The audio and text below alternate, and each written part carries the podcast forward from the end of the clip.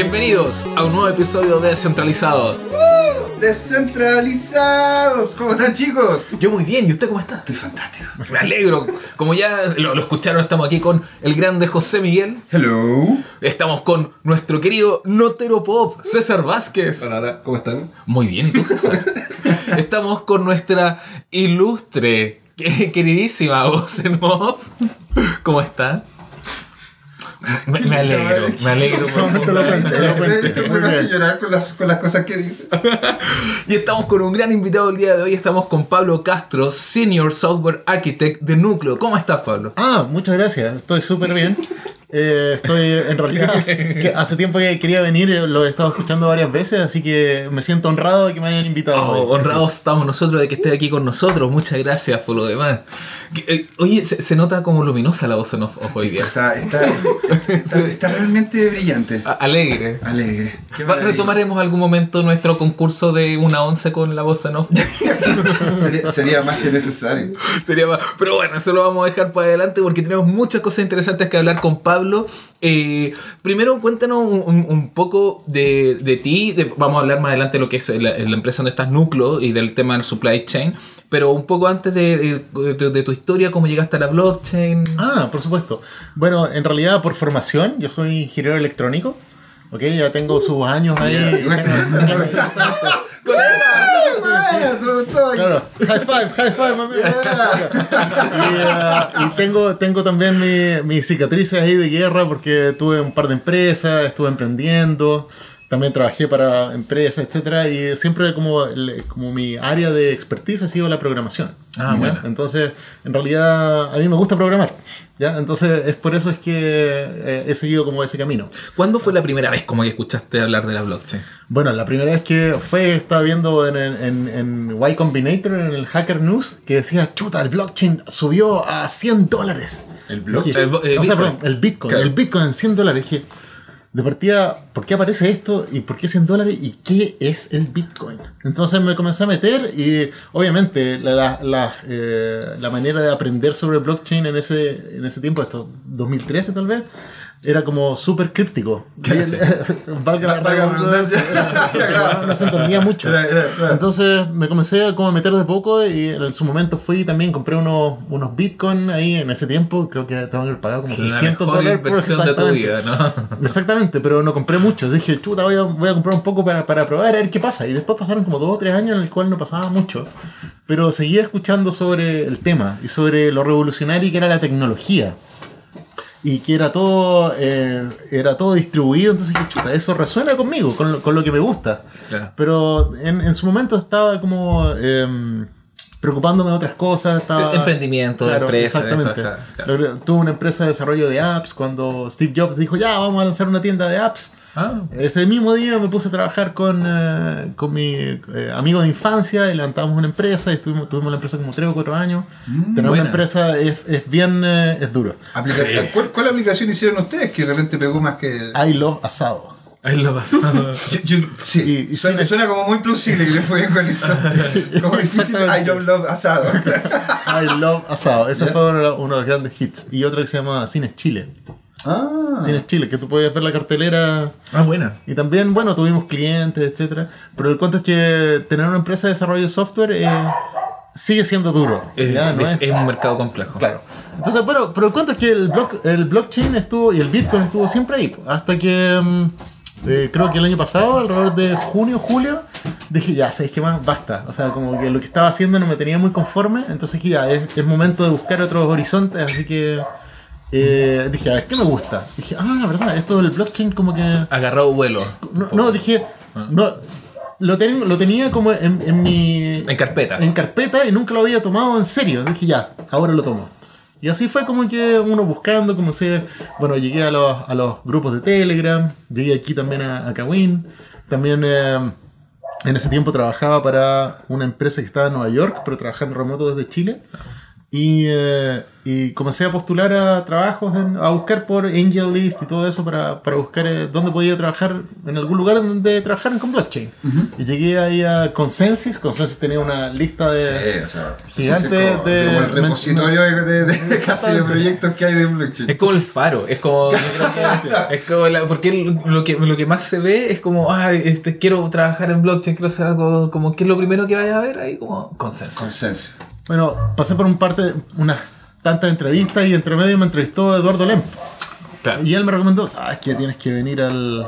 Al- amigo a acá la de nosotros, le mandamos un saludo a Eduardo Claro. también. No, Eduardo fue, gracias a Eduardo yo estoy acá con ustedes. Ah. Muchas gracias, Eduardo. Claro, entonces, eh, bueno, fui y me comencé a meter, pues comencé a, a escribir, eh, no sé, proyectos personales. Y eh, gracias a, a eso, que eh, es típico cuando dices, chuta, una cosa llevó a la otra, y al final terminé conociendo a Sheldon, que es el, el fundador de Núcleo. Claro, no es Cooper, por si acaso. No, no, no es Sheldon Cooper. Yo lo mismo le dije la primera vez, dije, ah, Sheldon, como Sheldon Cooper, pero después cuando lo... Cuando es- que era como la 500 vez que lo Claro, escuchaba, no, decía- no le hizo mucha gracia. No. no, no, no, no. Eh, eh, no. Y te vais despedido. Chao. Hasta aquí Y llegamos. y de ahí para afuera. Bueno, en, en- en rigor yo fui, yo fui el primer empleado de Núcleo. Ah, ¿en Que estaba partiendo, sí, una startup. Ok. Ya partió en eh, enero. Enero partió la, la empresa y el primer empleado de Núcleo fui yo. Oh, Así wow. que, Chilean Man. exactamente. Claro, bueno, Sheldon estaba de, de visita en, en Chile. y Estamos diciendo acá. que Sheldon es de Bahamas. Él no es No, De Barbados. de Barbados. Barbados, de Barbados. Barbados. donde también vino Rihanna. Es muy importante. Exactamente. Toda la razón. Sí. Claro, ese es como eh, El dato pop. El dato pop. El dato pop, el, el hermano de Sheldon conoce a Rihanna y son como vecinos y todo eso, pero eso no importa. O sea, estás como, como a dos grados de separación de Rihanna. Exactamente. O sea, como esa es la... Así que, bueno, pero O sea, nosotros ahora estábamos a tres grados de separación de Rihanna. en realidad eso no tiene mucha relevancia por el tema. Pero, pero, pero ya, dato pop, sí, exactamente. Dato pop. Bueno, llegaste justamente al núcleo. ¿Núcleo dónde partió? Porque, partió, porque no- nos había dicho de que, bueno, él es de Barbados, pero estuvo en Jamaica también. Claro, lo que pasa es que el fundador Sheldon, él eh, tiene una empresa actualmente en Jamaica y eh, su empresa lo que hace es factoring. Factoring para empresas de Jamaica con eh, empresas de Estados Unidos. Y ahí él detectó la oportunidad. Me dijo, chuta, en realidad, eh, el o sea, mi trabajo, o sea, o la empresa, el cómo gano yo dinero es haciendo factoring. O sea, me aprovecho de alguna manera del tiempo de pago de las empresas, de las empresas más grandes las más chicas. Claro. Entonces él dijo, chuta, pero acá hay una oportunidad, pues esto hay una oportunidad de hacerlo bien. ¿Ya? Porque él, como buen ingeniero, dijo, chuta, esto es súper ineficiente. Claro, claro. Es súper ineficiente. Incluso él dijo, chuta, Y dañino, de hecho. dijo, yo puedo, incluso si voy y cambio todo esto, puedo canibalizar mi propio negocio, porque básicamente estoy profitando con, el, eh, con, con los retrasos, ¿cierto? Pero dijo, no, pues, pero eso no es lo correcto.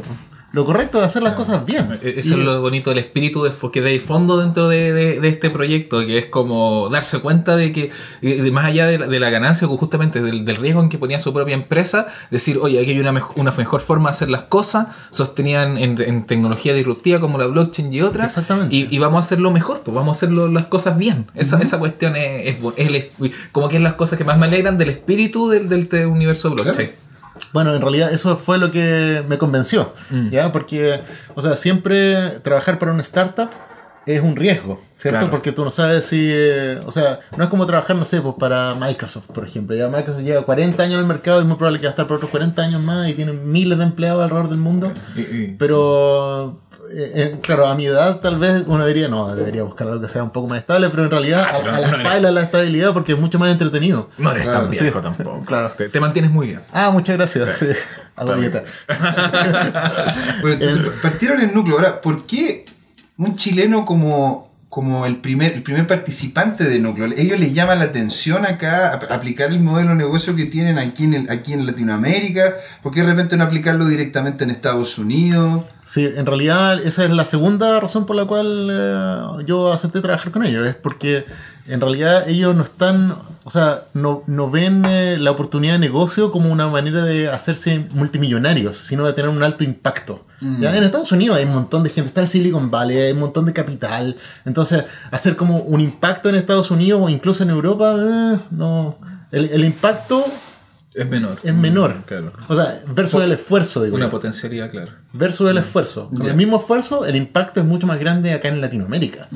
Aparte que hay otra razón por la cual eh, parte también acá en Chile es porque el- uno de los inversionistas de Sheldon en, en otra empresa, él ellos están basados acá en Chile, se llaman DevLabs.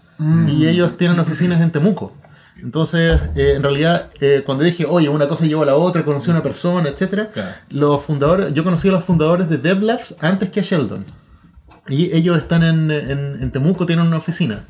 Y me acuerdo que yo también les pregunté, "Bueno, ¿qué, qué hacen en Chile? ¿Qué hacen en Temuco? Me dijo, mira, en realidad en Chile y en Latinoamérica la gente tiene mucho más empuje, tiene muchas muchas muchas más ganas de surgir que en Estados Unidos. Si tú vas al Silicon Valley y dices, ah, ya, no sé, tengo una idea para hacer un- una app que, no sé, eh, que tire flores, por ejemplo. Alguien va a saltar con 2 millones de dólares y dice, toma, ahí está, dale. Y en realidad eso no tiene ningún impacto, no tiene ninguna novedad, pero proyectos como ese hay millones. Sí, pues eso es como la, la, la adopción también del blockchain y las criptomonedas en Latinoamérica y en partes de Asia es mucho más asequible porque son como países en desarrollo que están dispuestos a, a cuestionarse lo que existe y a ver alternativas nuevas. Por ejemplo, en Claro. países que están muy seguros o estables económicamente y políticamente no, no se, no se... El Bitcoin, por ejemplo, en Estados Unidos se usa como prácticamente como una como alguna novedad, pues así como, oh, qué bonito, se puede usar y puedo comprar con Bitcoin, pero hay gente en países como Venezuela que parte de su vida diaria depende de que Bitcoin exista. claro. Entonces, usar así como esa, esa necesidad y esas ganas de las personas por buscar alternativas y por desarrollar cosas nuevas en Latinoamérica hace que sea un mercado para surgir más, y en especial en lugares más, más, más recónditos donde también hay, hay, hay cabezas geniales como en el sur, en Concepción y, y más allá. pues. Bueno, todos los chicos del, del bloque austral son de allá de Conce, la mayoría, Sí, sí, entonces hay correcto. tantos otros grupos Sí, que pues, es, descentralizar la, Sí. la creación de... que no todo está en Santiago Sí, también. también. Y Yo, yo tengo la duda, entonces, porque ya hablamos justamente cómo llegaste a Núcleo y el por qué también están acá. ¿Y, y, y de qué se trata Núcleo? ¿Por qué, Ah. por qué, cómo se llama Núcleo, tiene eso de supply chain? ¿Cómo partió el concepto Claro. de integrar el blockchain con el supply chain? Sí, Sí, sí, suena- claro. Bueno, ahí el- lo que sucedió es que Sheldon vio la oportunidad de que, o sea, el factoring gana dinero aprovechándose que los pagos son lentos, ¿cierto? Y también que no hay mucha trazabilidad en los envíos. Entonces, por ejemplo, si yo voy y envío, no sé, eh, bananas, ¿cierto? Desde, no sé, esto, esto es un, el- el único esto es un ejemplo completamente inventado, pero desde, no sé, tal vez Jamaica, Estados Unidos, ¿ya? Y imagínate que las bananas llegan malas. Entonces alguien podría decir, chuta, un gringo podría decir, ah, no, el problema es en Jamaica, en Jamaica mandaron cosas malas, ¿cierto? O el tipo del dueño del barco dice, "Mm, eh, discúlpame, pero a mí pasar eh, bananas en mal estado, ¿cierto? A mí mis bananas no son buenos. Y la persona en Jamaica dice, no, pues yo te pasé la, la, los bananas. jamaicanos. Es que son muy chilenos. Exactamente. Tenemos muchas más cosas que unen que Perdón, disculpa, disculpa. Ya, mamán. Ya, mamán. Eh, bananas están súper bien. ah. entonces, eh, claro, chuta, entonces, ¿quién tiene la culpa? Eh, ¿cómo, cómo lo puedes, ¿Cómo puedes determinar quién tiene la culpa? O quizás, no quién tiene la culpa, ¿en, en dónde se echaron a perder? Exacto. ¿Cierto?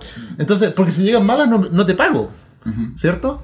Entonces, eh, eh, toda esa, esa circulación entre productos, pagos, aduanas, todo eso se puede hacer de manera mucho más eficiente. Esa es la palabra, la eficiencia. Entonces son como dos problemas que están que atacan o los que se, se fijaron que justamente es, es el tema de esto, lo- los pagos atrasados y todo esto, lo que, lo que se genera el pago 30, 60, 90 días eh, y el tema de la trazabilidad en, lo- en los procesos de suministro. de Exactamente. cadenas, que son como dos cosas que afectan eh, mucho a grandes sectores de la economía.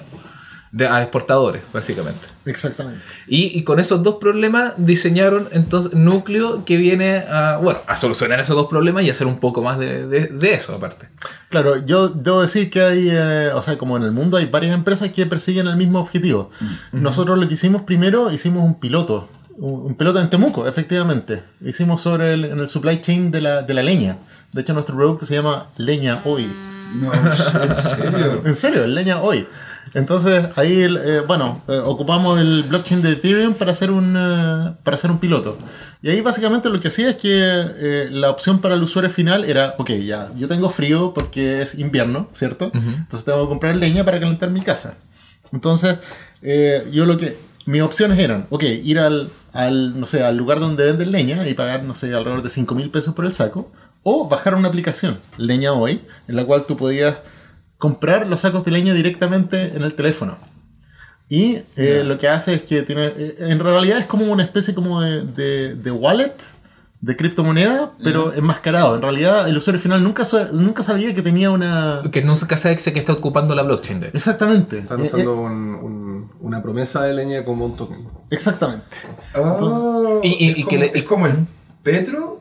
Podría ser. Bueno, lo que pasa es que... O sea, es que el, podríamos- petro, el petro es como una validación de, se supone, el, el- el petróleo que hay debajo. Un barril de petróleo crudo. eh, Claro. eh, un, En que- teoría, el, el petro no es nada. Sí, pero, pero- o sea, es claro, pero La idea del petro es eso. eh, claro, en la idea en el, en, el, pa- en el papel, o sea, el concepto es, claro, un petro es un barril de petróleo crudo que aproximadamente son 60 dólares. Es como Claro. la, la promesa de tener un barril. Claro, exactamente. Entonces ahí ustedes tienen como la promesa de la, de la madera, pero que esa madera es la que yo tengo como productor. Porque ¿cómo, cómo, cómo es, el, cómo es la, la linealidad desde que... Ya, mira. O sea, un, un detalle porque eso lo, lo conversábamos antes, que el tema lo- en, eh, antes de entrar, eh, que tú decías, claro, tú la, la persona final tenía la opción de comprar la madera en 5 en cinco mil pesos, digamos, Claro. el paquete, eh, o comprarla en la aplicación eh, a través del teléfono, pero la gracia es que aparte le salía más barato, Claro, en realidad era 3 lucas. 3 lucas. Entonces, 3 el, lucas en el- vez de 5. el proceso abarata el, el- el costo. Exactamente. Y, y- y el proceso es lo que. eh, ya, ahora con el tema de los tokens, ¿cómo se, cómo se O sea, básicamente- el intermediario. Exa- o- lo que pasa es que en realidad eliminamos al banco. Ah, ok. No, no me quejo. No. al banco. No, no, los intermediarios. Los intermediarios eh, igual están, porque piensa, alguien tiene que tener un bosque, alguien tiene que talar ese bosque y eh, a- fabricar de alguna manera la leña. Claro. Esa leña después se tiene que secar.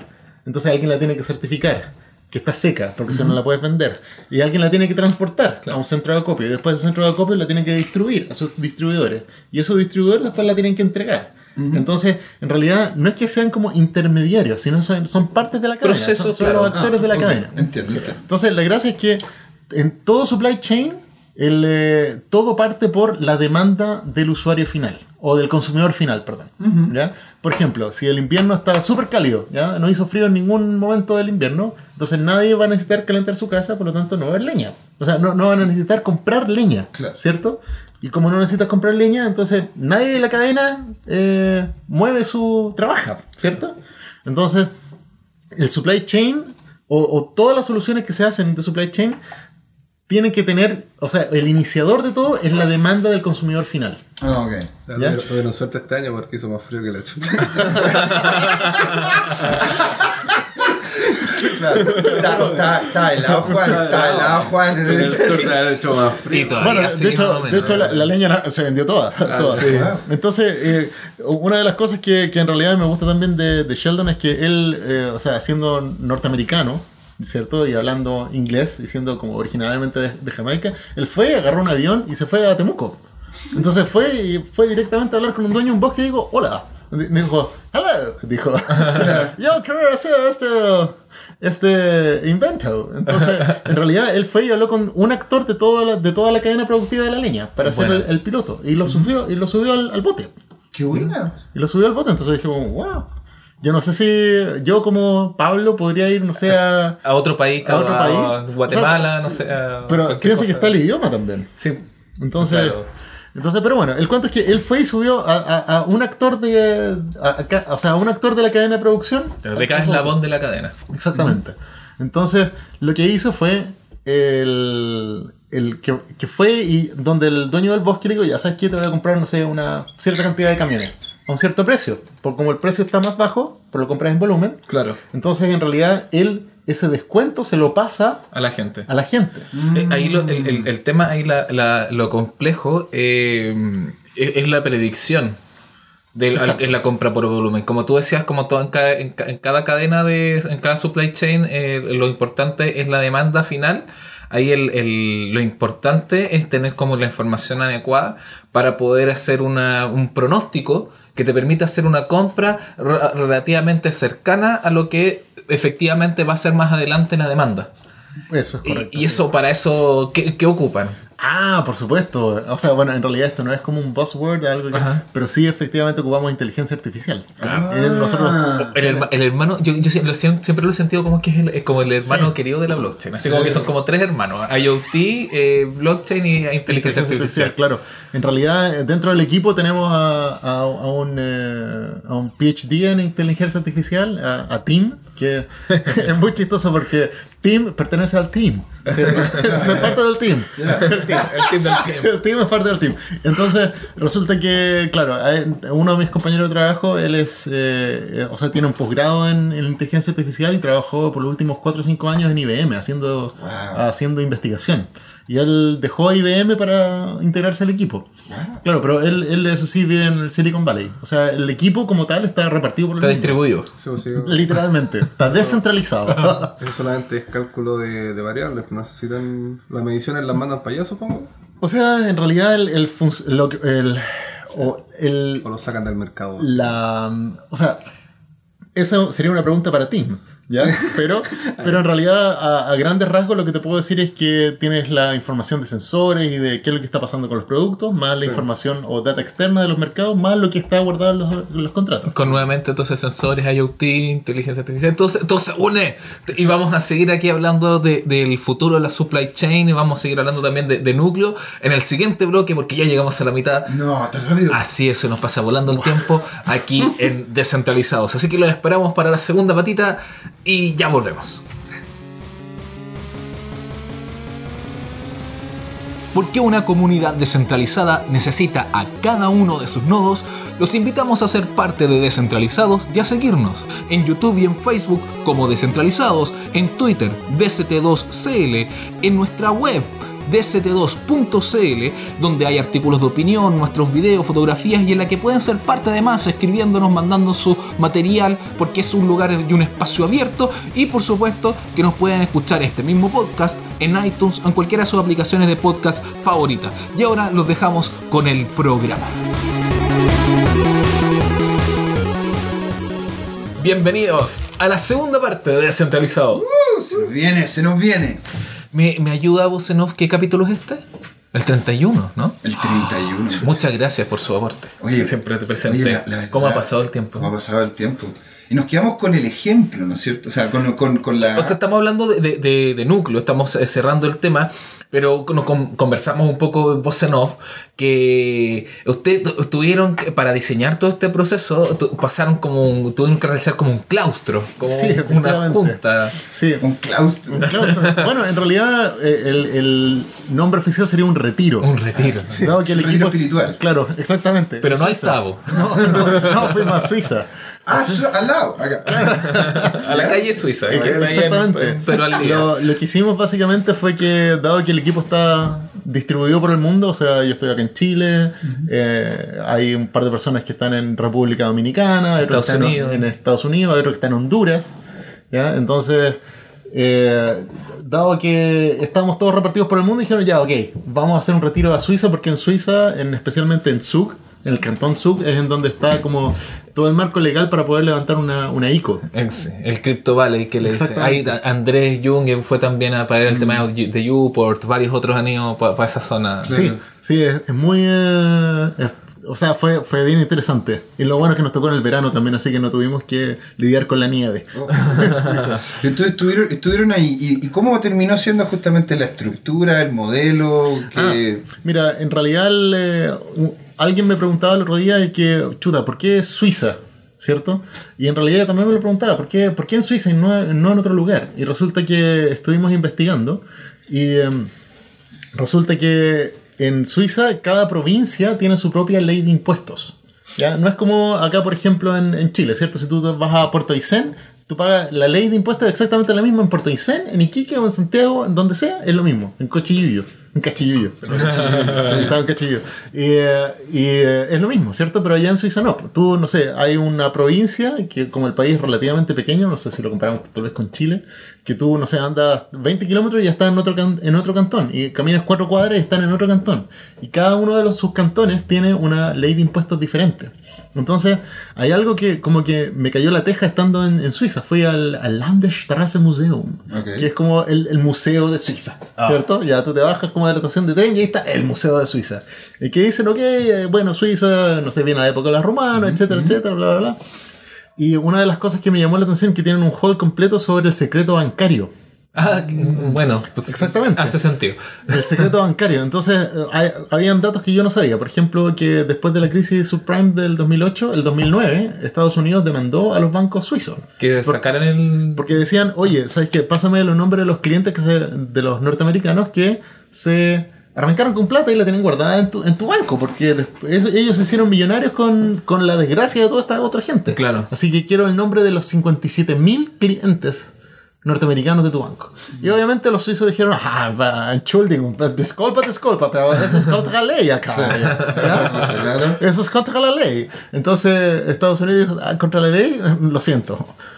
O lo pasa o nos vamos a la guerra. Ah, no, disco, tranquilos, somos amigos, ya, yo, yo paso, eh, negociamos. Entonces estuvieron negociando como un año y en realidad al final como el 2009 llegaron a un acuerdo. De hecho, la Hillary Clinton estaba liderando las negociaciones. Ah, y, en, y en el museo aparece, o sea, el video, sale al principio del video, sale la como la primera viceministro de Economía de Suiza diciendo, vamos a ir a negociar a Norteamérica. Y después, cinco minutos después, en el mismo video sale la misma, y llegamos a un acuerdo. Llegamos a un acuerdo con... Y la Hillary Clinton dice, ya nos van a pasar. Y en realidad lo que hicieron fue que les pasaron como los nombres de como 1800 personas.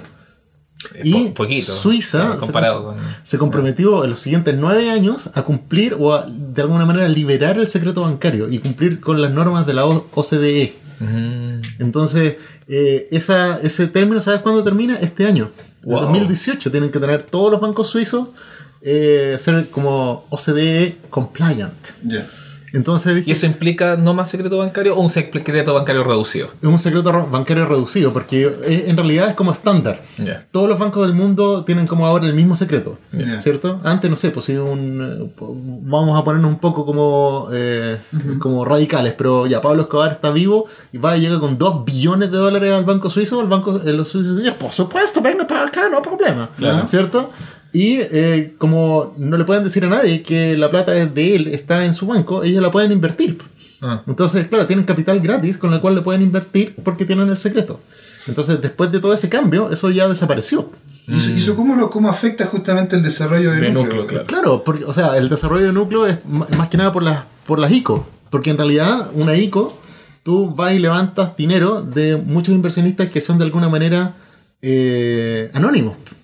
Que van y aportan su capital en criptomonedas. Una, una inversión internacional anónima. Exactamente. Como un proceso porque yo cacho que, o sea, las ICO en muchos países son ilegales. Invertir Menos en Suiza. ICO, No, perdón, ni siquiera menos en Suiza, menos en el cantón Zug. sí, entonces se aprovechan de esas leyes chiquititas, yo cacho, del, del sector geográfico donde exclusivamente la ICO es una cuestión súper espectacular y todo el mundo se va para allá y hacen los nuevos edificios, son todos felices y hacen el- la meca de, la ICO. Efectivamente, así era. De hecho, nos estamos quedando en un departamento y estamos justo enfrente de un edificio gigante. Para Suiza, obviamente, era súper grande, como cinco pisos y todo eso. Y tú mirabas y adentro tú veías a la gente que tenía, todos tenían sus, sus ¿cómo se llama? Sus escritorios con dos pantallas curvas así de 30 pulgadas cada una. Y pura gente haciendo trading. Y decía afuera LGT. Ah, lesbian, gay and, and trans. Pero tenía una coronita arriba. Y en realidad, en realidad era el Liechtenstein Ya. Group Trust. O sea, ese edificio completo, lo que hacía en el cantón era administrar la fortuna del rey de Liechtenstein. Joder. Que son como 2 billones de dólares. Entonces, Sí, no es menor. Eh, eh, mucha, en gran medida, gracias al- a las estampillas. claro. Pero, ¿y entonces cómo llegamos a eso al núcleo? Ya, ¿cómo- ya, entonces. ¿por qué fuimos para, es- esa es la razón por la cual fuimos para allá? Porque el marco legal completo para levantar una ICO ya estaba hecho.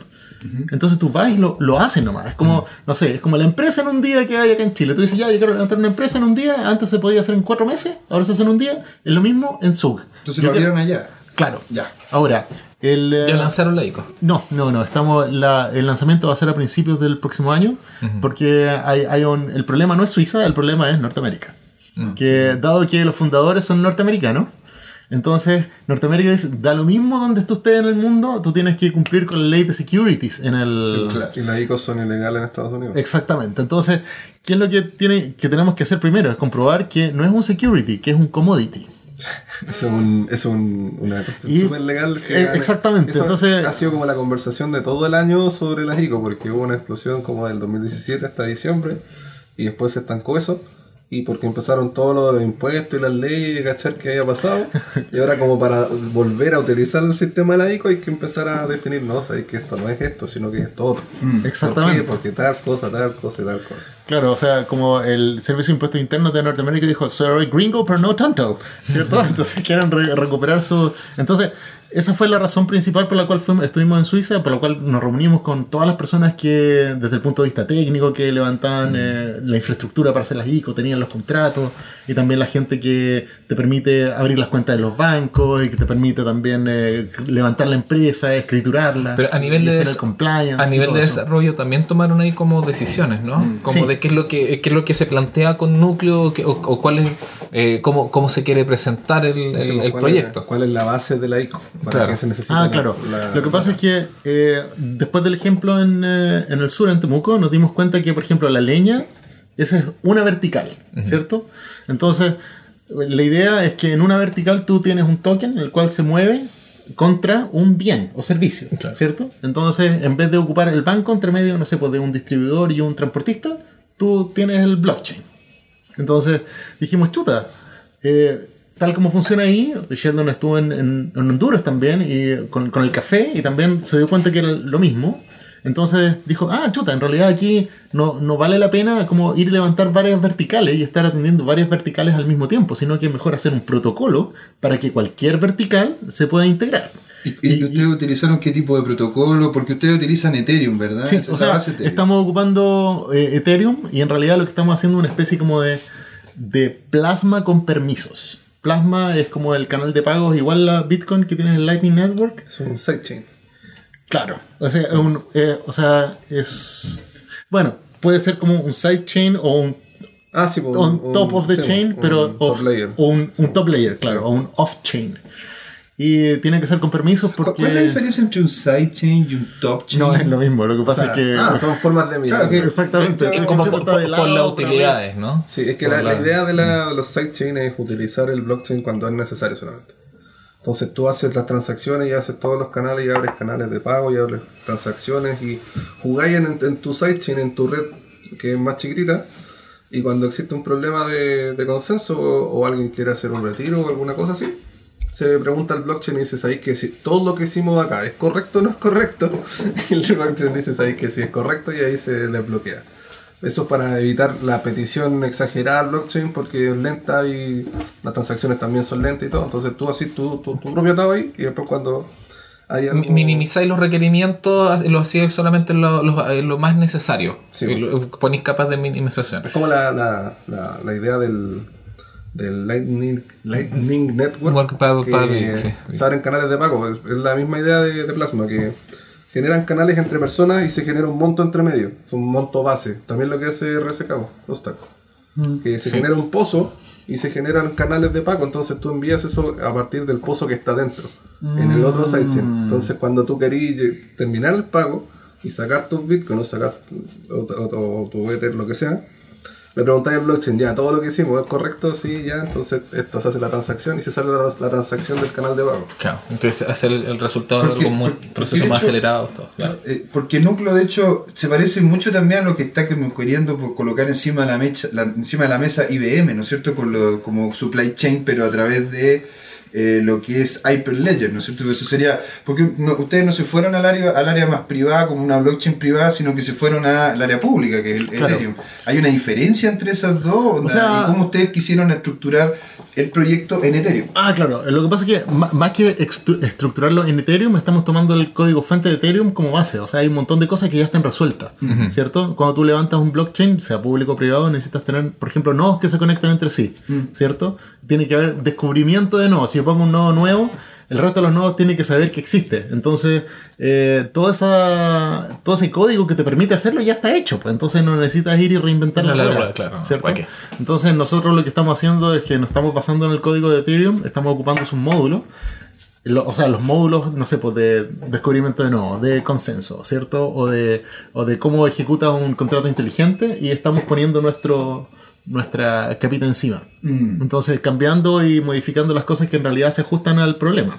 ¿Y por qué no, por qué no hay Hyperledger? ¿Por qué no algo privado? O, una, O, una- o sea, lo que pasa es que tú puedes levantar un blockchain público o privado. eh, o sea, por ejemplo, si tú tienes, no sé, cinco computadores y levantas un nodo en cada computador, ya tienes un blockchain que está que es privado, que es tuyo, ¿cierto?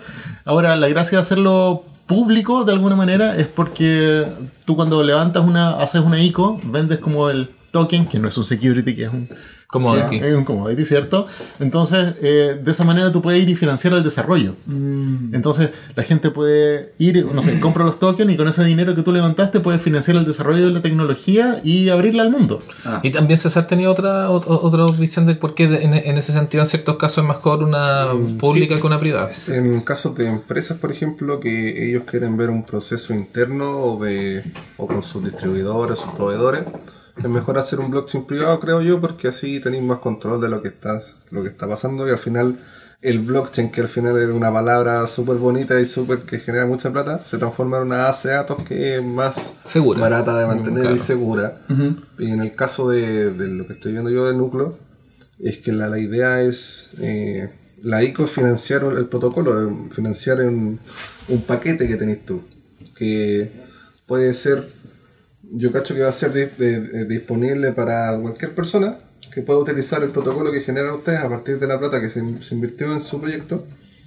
Y por ejemplo, si yo tengo un problema de, qué sé yo, de distribuir de copete o, Copete. o, o La carne de la No, es por, no es por nada, o sea, no, es algo que se surgió en la mente. papas. o papas, a, a menor escala o a mayor escala, o en un, en un estado puedo agarrarlo y decir, ¿sabéis que gracias a la plata que se invirtió en este proyecto, yo tengo esta herramienta chiquitita que me sirve para hacer esto? Y que puede generar un impacto súper grande. Hay claro. varios proyectos como que se han financiado así, pues eh, el que primero que se me viene a la cabeza es, es Engine.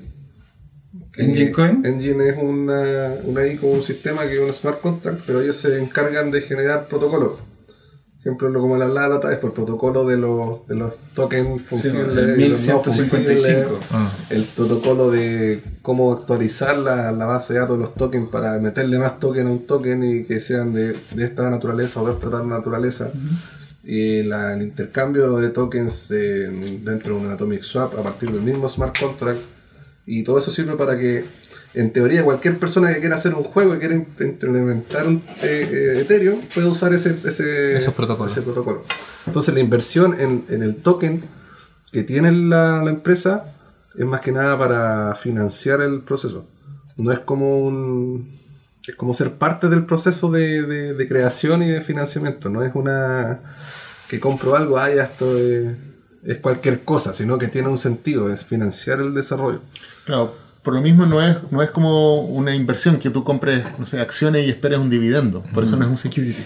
Sí. Entonces, entonces la gracia es va, financias el, el desarrollo de una tecnología y después cualquier persona puede ocupar esa tecnología. Entonces, todos los frameworks y todos los conectores que estamos desarrollando van a poder ser ocupados por tal vez alguien, no sé, la misma persona de la leña. Dice, ok, ya conozco a todas las personas, los conecto todos a mi, a mi sistema y lo pueden ocupar. Sí, pues eso también que al, al- al final de todo el proceso de inversión va a existir algo, algo tangible que va a ser el desarrollo del protocolo. Claro. Va a existir eso, que va a decir, ¿sabéis que esto es lo que hicimos? Es como el proceso de EOS también, que hicieron una ICO estúpidamente grande y que usaron mucha plata para desarrollar lo que es EOS. Entonces, al finalizar la ICO, al finalizar todo el proceso, dijeron, ¿sabéis que aquí están los nodos, aquí está el sistema? Esto es, nosotros nos desligamos. Ah, Y hicieron el intercambio del, del token hacia la red nueva y eso fue. po. Y ahí terminó todo el proceso de inversión, no es un proceso infinito, en teoría. entiendo. Mira, y, y- y que tiene, hace mucho sentido con el, con el espíritu inicial de, de, de, de Sheldon, de lo que comentaba al Sí, sí. principio, de esto de decir que, oye, eh, esto incluso puede eh, canibalizar, eh, afectar mi propia empresa, pero como que lo hago por la eficiencia. Aquí es como generar una herramienta en ese sentido es, es mucho más eficiente, puede tener un impacto que cualquier persona la puede usar, puede generar un impacto muy, muy grande, pero allá hay ejemplos, ¿no? Eh, hay, o, tú tienes Incluso, como... incluso más que ejemplo, a mí me gustaría si que también pudieses explicar cómo es en una de esas el proceso dentro de la misma dentro del- del- de, la misma interacción con la, con la aplicación, con, con lo que yo Más a- en detalle, dices tú. Claro, o sea, voy a llegar y decir, ok, yo, yo en una de esas quiero, quiero, quiero ver que, cómo podría comprar madera a través de núcleo por medio de esta plataforma. Es un proceso muy complejo, me termina llegando a la casa.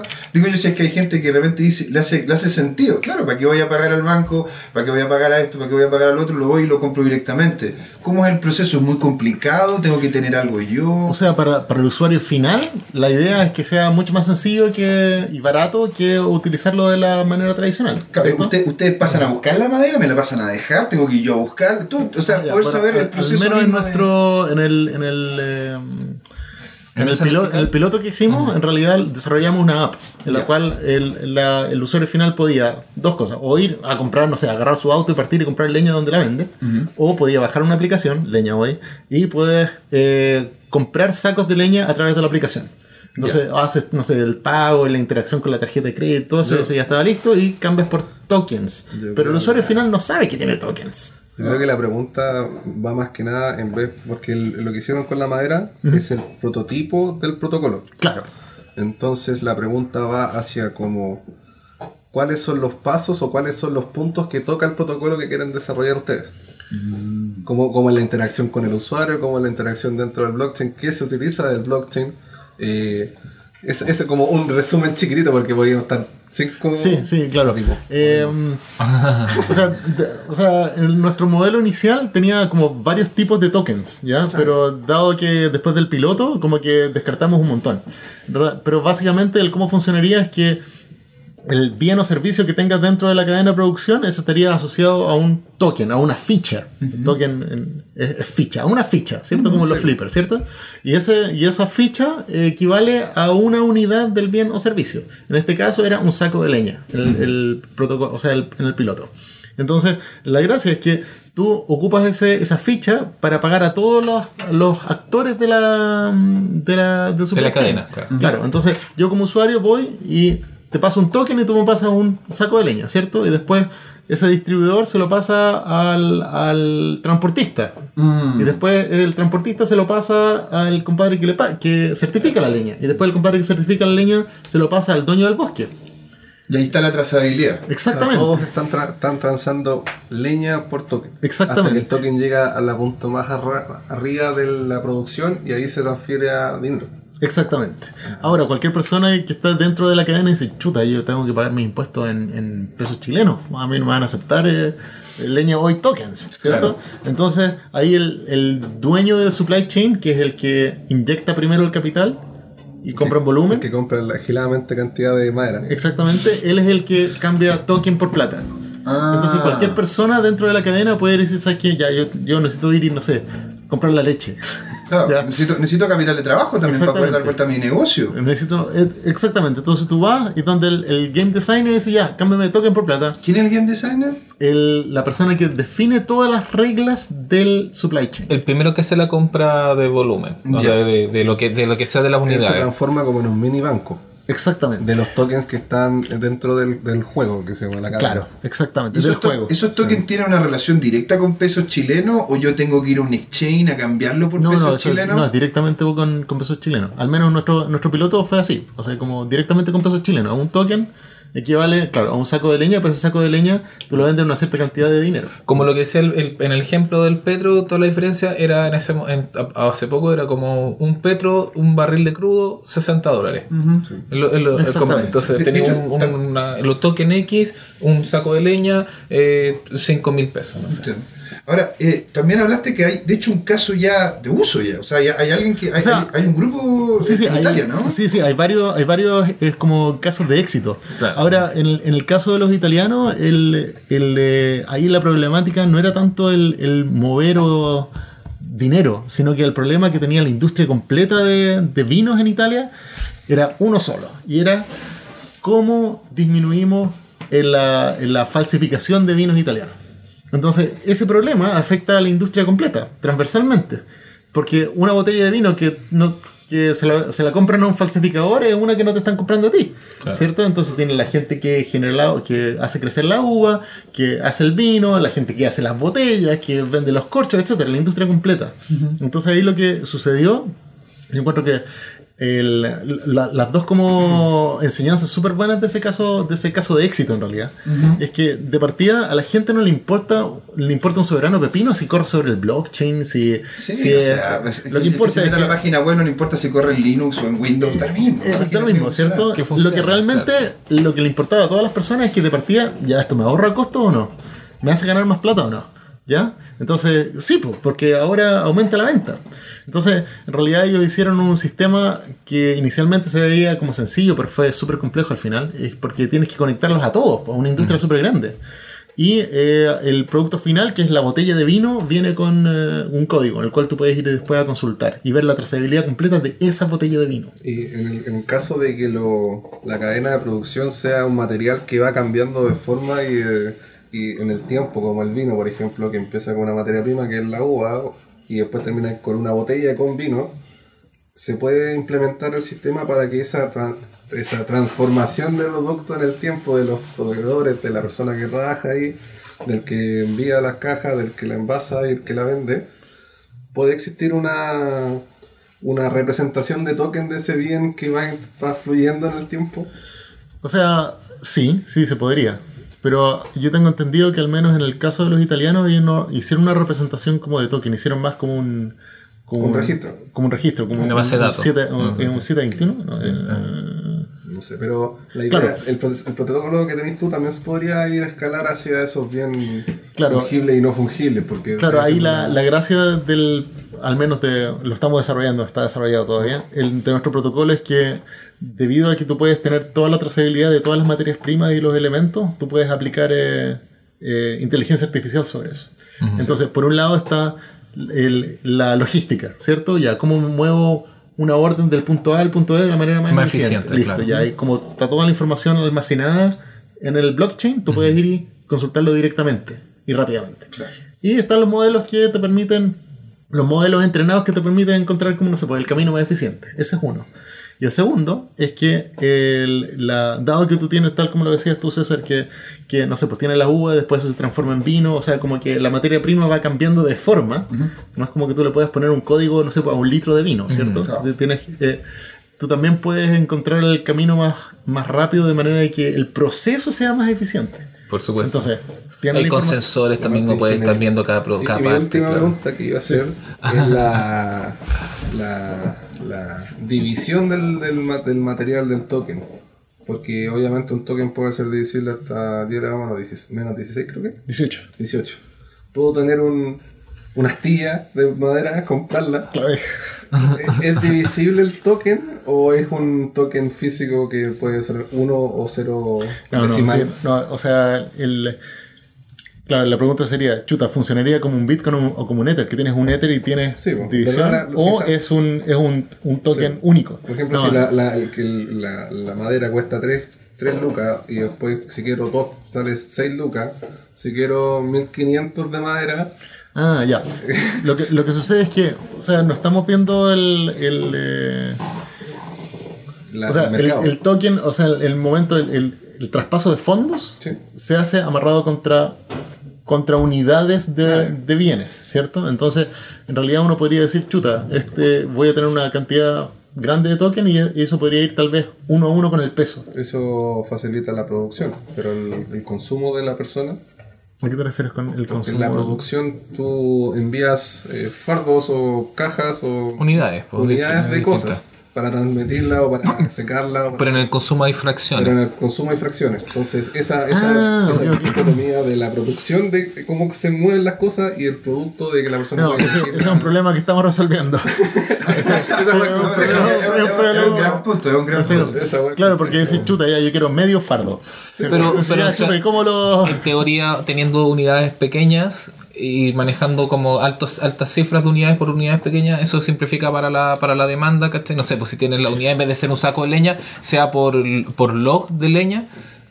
Lo que pasa es que ahí funciona exactamente igual como, no sé, pues si tú vas a cualquier ferretería y tú dices, ya, quiero un perno. Nadie te va a vender un perno. No, no, pero, pero por eso, tú puedes 60 de esas unidades a, Eh, envasado. envasado A, a eso me refería, que, que dado que, ¿por qué les funcionó a los italianos? Porque la industria completa se puso de acuerdo. Claro. ¿Ya? Entonces un ya- estándar.